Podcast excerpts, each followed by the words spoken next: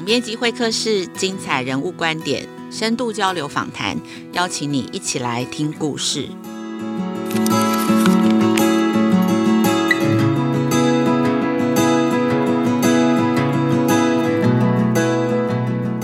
我是雅慧，大家最近好吗？今天总编辑会客室的特别来宾是一位有一点陌生，但是又很熟悉的朋友。他是台中室内合唱团艺术总监暨常任指挥杨怡贞老师。老师的履历很辉煌哦，他带领的台中室内合唱团刚刚得到传艺金曲奖最佳演唱奖。同时，十月的时候，少儿合唱团也横扫台湾杯的现代阿卡贝拉大赛八个大奖。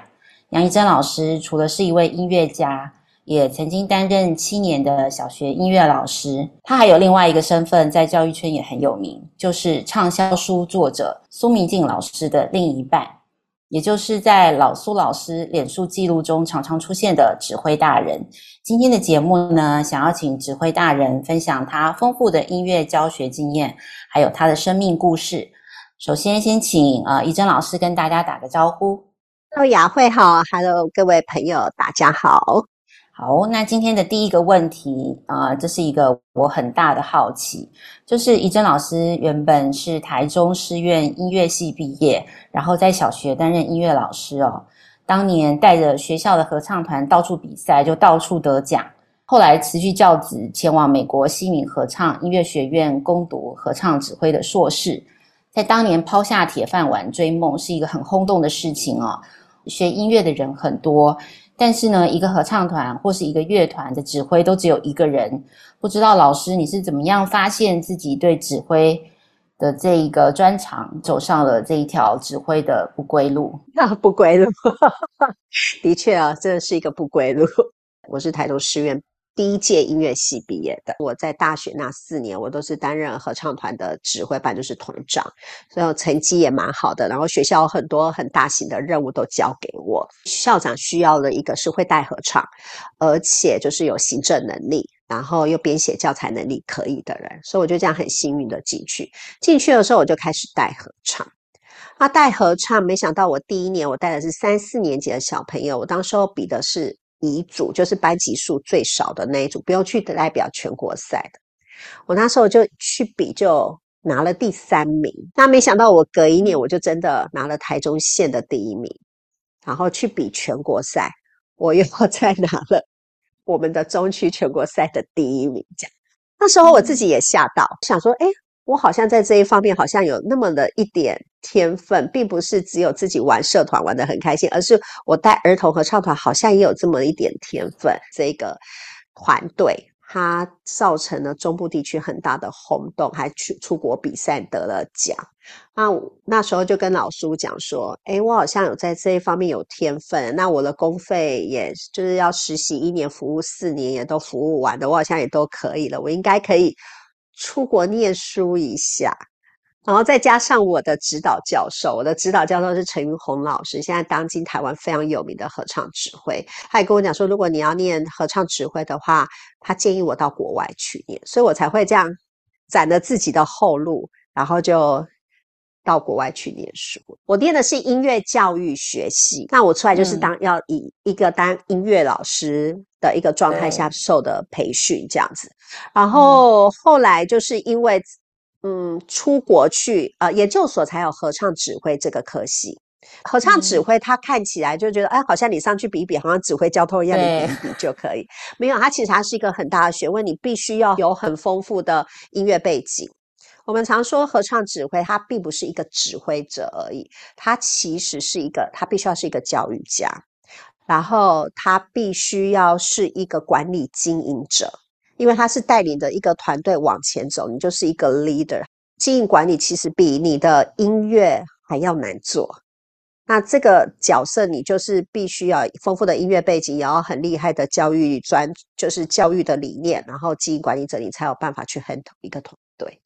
所以是什么样的特质会适合适合做这个呃合唱的指挥老师？特质啊，我觉得，嗯，抗压性要很强，然后要有满满的教育热忱，然后对音乐的敏感度，应该是说艺术的敏感度要很精准。嗯，他有时候你做的一个决策，你做的一个展演，他会影响到你后面未来走的路，甚至因为呃，我们算是一个专业的合唱团，我现在带的合唱的团体，我们都是属于专业的合唱团，并不是像一般的呃社团之类的，所以我们的营运真的很像一个小型企业在经营。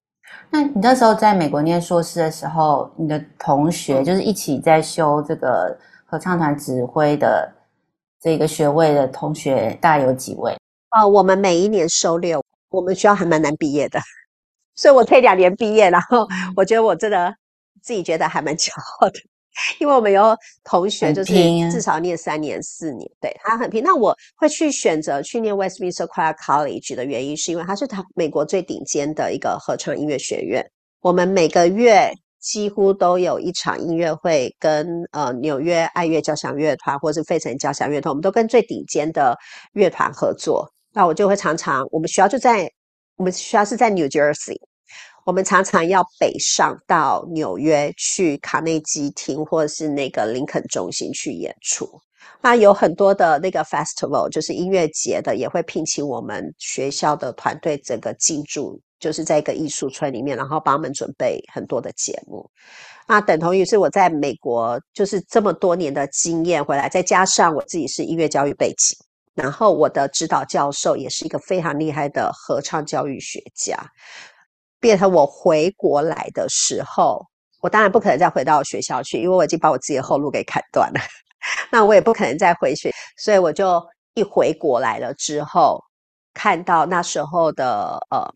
不管任何一种音乐的演出票房都非常的低落，台中几乎就是人家所谓的音乐沙漠，那个票房根本推不出去。我就用的我自己以前的。应该是说我的呃收集到的社会资本吧，我累积到的一些人脉，我开始重新经营，在现在在变成在做一个呃社会责任，扛起一些艺术教育，就是学校做不到的事情，我想办法在我们的我可以做的范围里面去提供很多的呃教学分享平台，甚至提供更棒的一个合唱学习环境给我。现在是从。年纪最小的四岁，一直到就各个阶段，一直到现在的年长者，我们全部都为他们安排教育的课程。那老师可不可以分享一下这么多年投入这个活动？因为其实你原本感觉是可以成为一个音乐家，一个音乐家跟一个音乐教育者这两条路其实是非常的不同。可不可以谈一下为什么愿意一直坚持做这样子的工作？呃，通常人家会学校合唱团，它通常都是经过甄选，然后器乐类就像您刚才说的，它需要有乐器，然后感觉那个练习好像蛮痛苦的这样。那对我来说，呃，人声是上帝给予我们最好的一个乐器，而且很奇妙的是，童声这种东西，你在听小孩子唱歌的时候，其实他没有注入太多的外在东西。他就是天生发出来那个声响，而且发自内心，他开心唱的时候，他会产出一种声响效果，会感动人。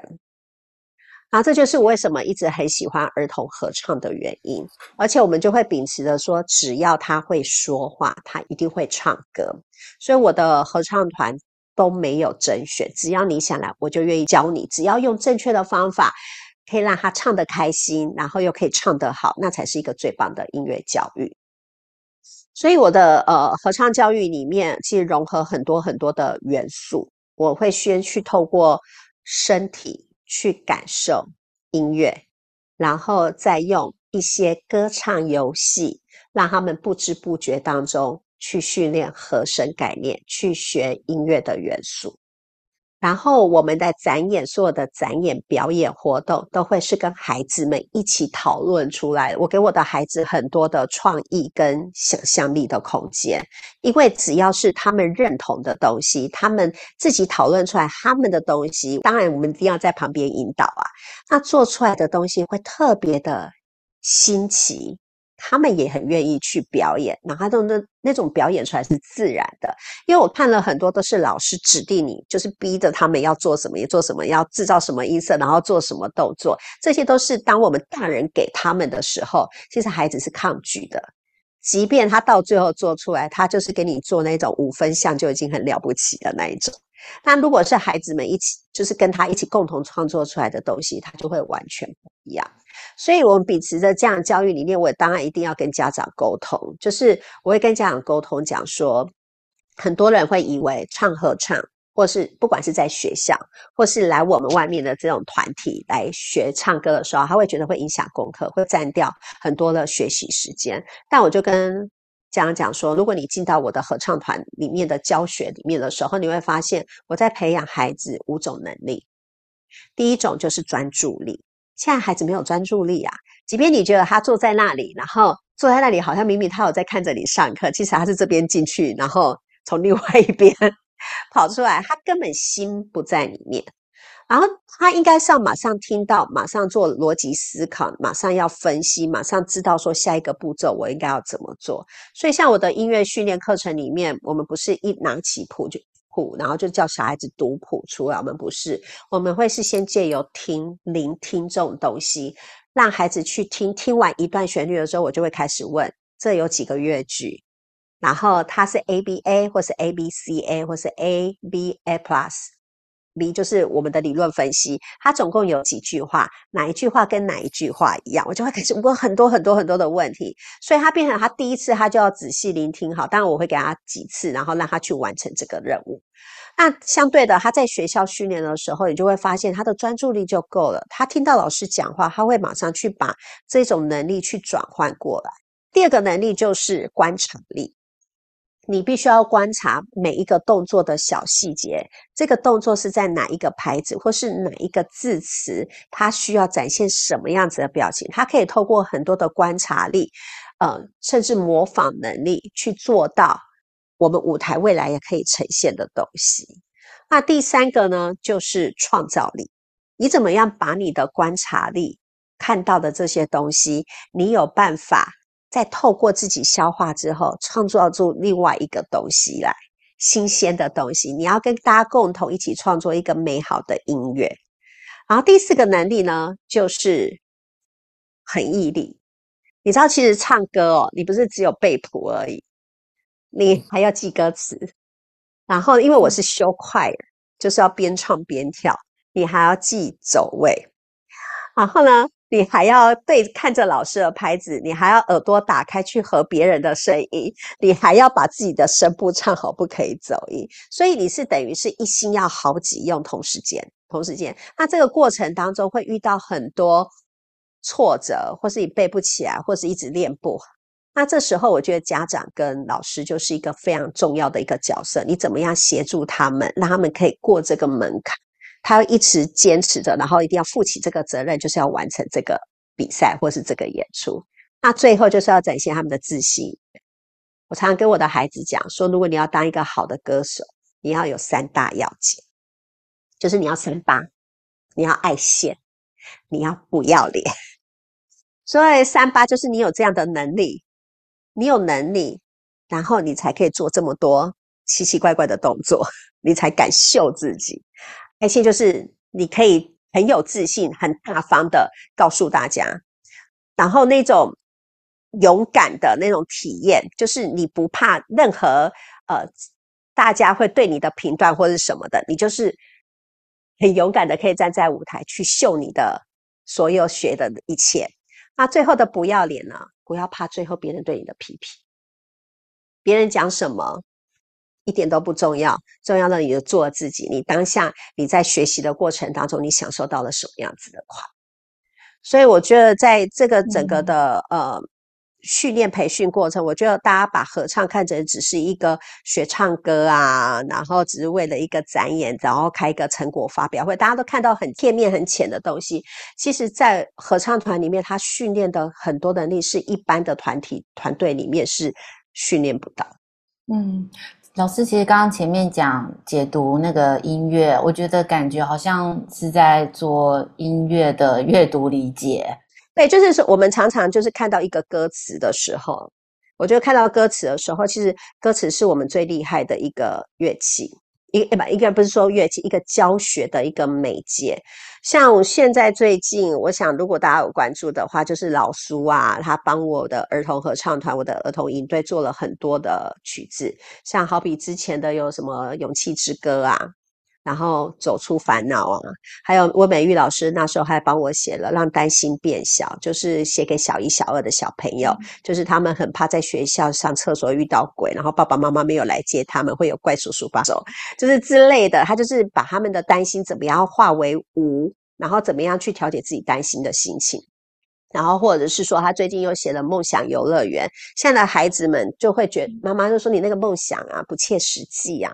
嗯，就是小孩子的梦想跟大人的梦想有差有所差距的时候，要怎么样去抗衡，要怎么样去面对这件事情？就是常常合唱教育对我来说，我会想要去选都很多很棒的曲子，去来探讨现今社会的一个东西。然后透过音乐的传唱，他不但可以消化他心里面的恐惧害怕，还可以助于他的很多的正能量。我觉得这就是一个合唱教育非常厉害的一个地方，跟一般的器乐是不。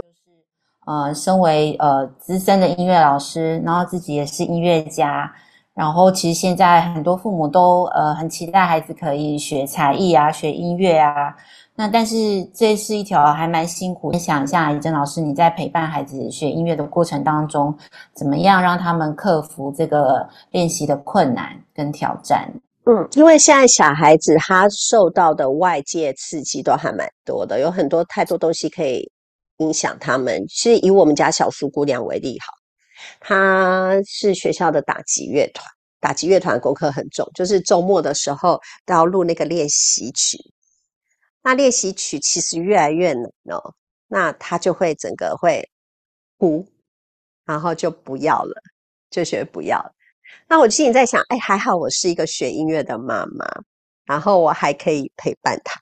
然后我可以陪他怎么练，教他方法怎么练。那我心里在想说，哇塞，那其他的家长怎么办？那我就去观察其他的家长，我得到了一个东西，就是很多家长都会是说啊，赶快去练习，去练习，去练习。就妈妈自己在那边划手机，呵呵，或是爸爸在那边划手机。然后，嗯、其实反而孩子们就会觉得，为什么？那我也想要。对，他觉得我为什么要那么辛苦？他没有从这中间得到一些乐趣在。所以我会比较建议说，各位爸爸妈妈们，如果你有真的有心想要让你的孩子学这个东西的话，应该是他开始学的时候，你就要陪伴他。但是那种陪伴，并不是坐在旁边陪他，而是你跟他一起弹奏，或是教他教你，然后两个一起共同练习。现在的孩子很多很需要是这样。再来的话，就是你可以安排他去欣赏相关类型的音乐会。然后跟他一起讨论音乐的音乐会里面的内容，然后喜欢什么，不喜欢什么，这样子他们才会有共同的话题，变成他在这个学习的过程当中，他不孤单，他不无聊。那当然就是老师的鼓励，当然也很重要，就是多去跟呃老师们做一下沟通，就是说怎么样可以帮助孩子们可以更好。因为我常常听到一句话，就说有啊，我都有叫他去练啊，可是他就不练呐。就是常常会有这样子的一个矛盾在这样。那以我自己的儿童合唱团，我的孩子很喜欢在我的儿童合唱团里面唱歌，因为其实我都会在呃我的课堂里面就已经安排好了。但我有发现的一点是，他在个别课跟团体课不一样的地方是，团体课他会建立很神奇的一个团队向心力。那我当然也要得要去了解那个团队。孩子们的彼此的，而是我觉得家长一个很重要的角度是听他讲完，听他讲完的时候，一定要问他说：“那这件事情怎么解决？”反问他回来。那如果你没有办法解决，我觉得可以怎么样？我觉得用这样子慢慢了解的方式的时候，让孩子不会因为遇到挫折而觉得无趣了，他不想要了。而且我会觉得说，如果学校老师引导的好，然后孩子一开始本来就有兴趣，然后再加上家长能够这样共同陪伴了之后，孩子们如果在成绩上面落后了，或是呃因为怎么样的状况，就是其实我们也不太明了孩子们的成绩到底学校发生了什么事，然后让他整个荡下来。那很多家长会直接反映就是说，哦，有可能就是因为练习过久，甚至有些导师会引导家长误以为他就是因为去学了这些才艺课，或是做了这件事情而影响了功课。对，那我这时候就会去跟孩子们讲说，如果你今天你想要继续保有这样子的呃学习，或是你喜欢这个东西，那你要为了这个东西去努力。怎么说呢？就好比说，他学期一开始的时候，他的考试成绩退非常的多。那我知道我女儿的暑假过得很精彩，她跟我一起演出《星河旅馆》，跟我到处跑。然后呢，她呢，呃，九月、十月的时候又有，呃，十月的时候，我儿童合唱团在国家歌剧院小剧场有三场演出。那演出的同时，我们又接了国庆，台中的国庆庆典是他们的阿卡贝拉人声乐团被市市长指定要去演出，然后之后呢，又马上紧接着他要参加台湾的阿卡贝拉那个国际大赛，所以他几乎非常的忙，开始跟老苏两个人开始讨论说，哇，我们现在现在开始要盯着他，开始要帮他规划好功课。我就说，如果你继续想要维持你这样子的。艺人生活的话，演艺人员的生活，你必须要做到，先做到怎么样，让你的导师放心了。那我这边想要再帮你安排任何课程，你们老师也会非常的支持。那我想，嗯、呃，还有一个问题，就是也想请问的，就是说，其实。呃，我觉得在管理学界啊，其实一直都很喜欢把指挥这个工作当成是一个现代最佳管理者的一个典范，因为其实指挥的工作，它是要掌握节奏，还有那个音乐的精神，那但是同时又要让团队有一个共同的向心力，然后让每个不同的位置。他可能不管是呃不同的乐器，或者是说不同的声部，都要发挥他们自己最大的天赋。可不可以分享一下，就是说呃指挥大人担任指挥的经验？你觉得像在这样子的过程当中，这个领导的这个责任当中，他最难的是什么？我觉得最难的掌握人心。对，其实一个合唱指挥，他的经营管理真的是一个很大的学问。然后安排曲目，安排节目，然后节目能不能够吸引人，到最后能不能够把这个节目可以带给观众什么，然后还会去预计到自己的票房之后。就得从你在团练的过程当中去发现每个人的亮点。我常常会觉得我自己好像仙姑一样，就是你在练习的过程当中，跟他唱出来给你听的那个声响的时候，你会大概可以读到他的故事。诶，他最近发生了什么事情？对，嗯，就像我的。对，这是一种经验。然后你知道，人的声音很奇特，你心里面在想什么，你会发出什么样的声响。好比说，我之前有带国中音乐班的孩子，那他在我团练的时候，我在考试的时候，他唱完，我就觉得他不太对，就下课就去跟他的导师聊，然后导师就说：“杨老师，你怎么会知道？”对，特别是青春期的孩子，他的声音变化会造成他的人。他没有办法去控制很多东西的时候，他会透过他的声音去展现出来，那你就知道这个孩子出问题了。甚至像我自己有上清华大学的课，那合唱课也是他们一个一个出来考试的时候唱完歌，你就会从那个孩子的唱歌的状态去知道说，诶，他在。某一个科目上面出了一个问题，所以我就会找来跟他谈：你最近怎么？你的声音怎么变成这么这个样子？你是不是都没有睡觉？因为你就会听到他的呃胃食道逆流的声音，就都这些都是听得出来的。然后对那种声音听到说，我说你是是最近很晚睡？然后你有三餐不正常？你到底发生什么事情？然后就整个啪就给我哭出来，然后就开始跟你聊他的事情。然后，甚至我们也会透过曲目，像我们的星河旅馆，您有来看过我们的星河旅馆？那星河旅馆，我们每次在团练的时候，都会讨论故事的情节内容，这样音乐才会感人。所以在讨论的那个过程当中，你就会看见有些人某一句话就整个哭，或是泛红眼泪，因为他最近在他的生活当中出了什么状况。所以其实我很喜欢担任一个合唱指挥的原因，是因为我在阅读每一个人的故事，我透过歌曲，然后去感受他们的生活，然后甚至他们今天的声音进步了，或是和声唱得很好，或是他展演突然突破了某一个东西的时候，我也会觉得哇塞，我也跟着被洗礼了一次，然后我的心灵又再成长了一次。所以其实你说这个经营管理嘛，我觉得我是看到每一个人的，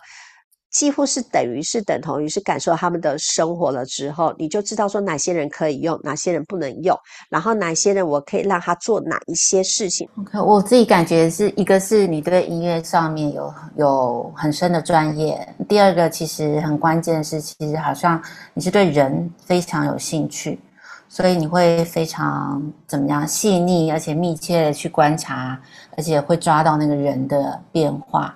所以可以很快有一些在专业上、音乐上的连接。我觉得应该是吧。OK，好，那我最后一个问题想要请问一下，所以其实我觉得光是这样子就可以想象，其实你在工作上的那个情绪劳动的付出是很深的。就是全心全意的投入，不管是对音乐，或是说对每一个学生或是团员这样。那呃，所以是一个非常忙碌的职业妇女，而且练习的时间又大概都是别人的下班时间、下课时间、演出时间，却都是假日。那我觉得呃，可不可以以一个职业妇女的呃前辈吗？你可不可以怎么鼓励职业妇女呢？或是说 职业妇女的另一半？其 实我跟老师有讨论这件事情呢，然后老师就回答我，我说：“哎，另外一半呢？职业妇女的另外一半。”然后他就说：“哦，就是要好好的教育他。”然后就说，我就问他说：“哦，我怎么教育你的？你可不可以告诉我？”这个就大笑。好，其实。我觉得我周遭身边也有很多合唱女指挥，我们还自己组成了一个女子团体。然后我也看过很多周遭很棒的一些呃职业妇女，但是好像家庭状况就是在那个拉扯的过程当中，其实多多少少都会受伤。但我觉得第一个就是一开始的时候，老苏认识我的时候。我就还蛮在合唱音乐这个领域就已经很明显的亮眼。那我会出国去念书，也是他鼓励我去，让我去的。好，然后我会觉得说，你要当一个职业妇女，你要先设定你要当什么样子的职业妇女。那我对我的人设，应该是我从小我妈妈给我的家庭教育的关系。我妈妈是一个很传统的女性，但是我妈妈能力很强。那我妈妈她会说：“你不可以比你老公厉害。”这是第一点。所以当我要考研究所，我要出国念书之前呢，我妈妈说：“你得要等苏铭记念完书之后，你才可以去。”意思说，她念完研究所之后，我才可以念研究所。她要念完博班，我也才可以念博班。但等老苏念完博拜的时候，我小孩已经大了，我已经出不去了。这是大家很多人都知道的。好，那这个 anyway，然后再来的话，就是我今天担任这个职业妇女的角色，我不是把自己弄得很狼狈，我也不是让自己忙碌到自己的，就是有些妈妈为了赚钱而忽略到自己的外形表象。虽然说这听起来很像很肤浅，但是我觉得我得要担任老苏的偶像，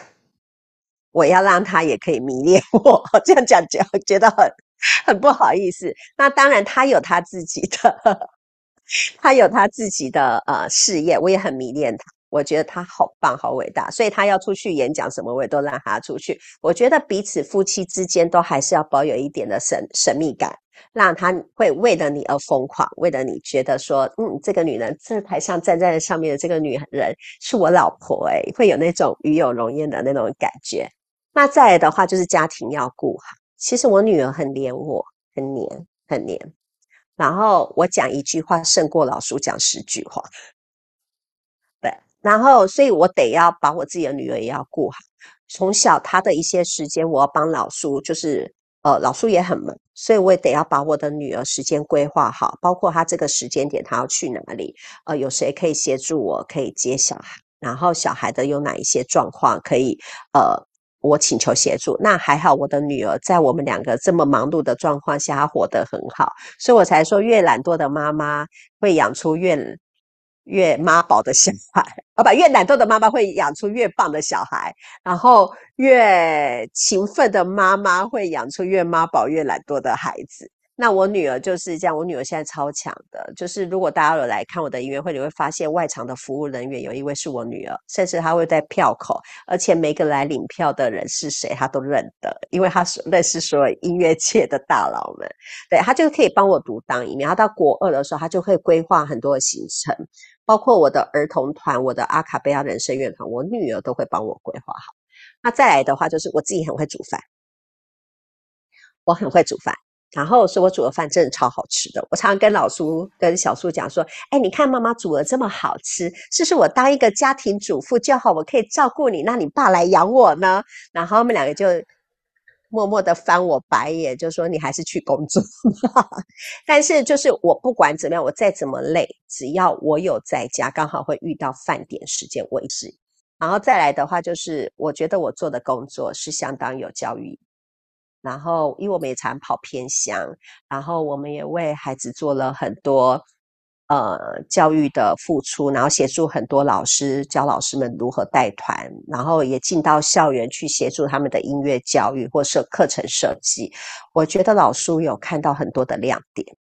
然后甚至我们设计的音乐会都是为了想要。呃，让观众们带回幸福的感觉跟感动。他觉得我做的每一个步骤都是对人生很有意义的事情，那当然他就就会 support。OK，非常感谢那个怡珍老师分享很多秘辛哦，然后也让我们真的看到你非常呃漂亮又有自信的身影。然后我自己其实是感觉，就是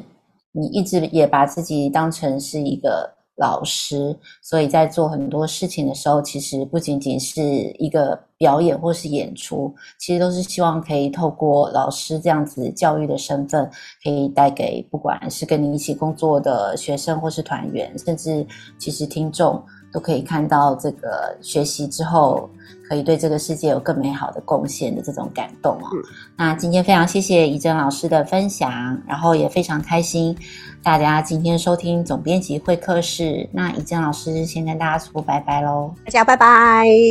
好，那我是雅慧，谢谢大家收听总编辑会客室亲子天下跟翻转教育的 Podcast，欢迎大家收听，请您在 Apple Podcast 或 Spotify 给我们五星的评价，有任何对节目的许愿建议，都请您可以踊跃的在许愿池留言，我们下一次再见，拜拜。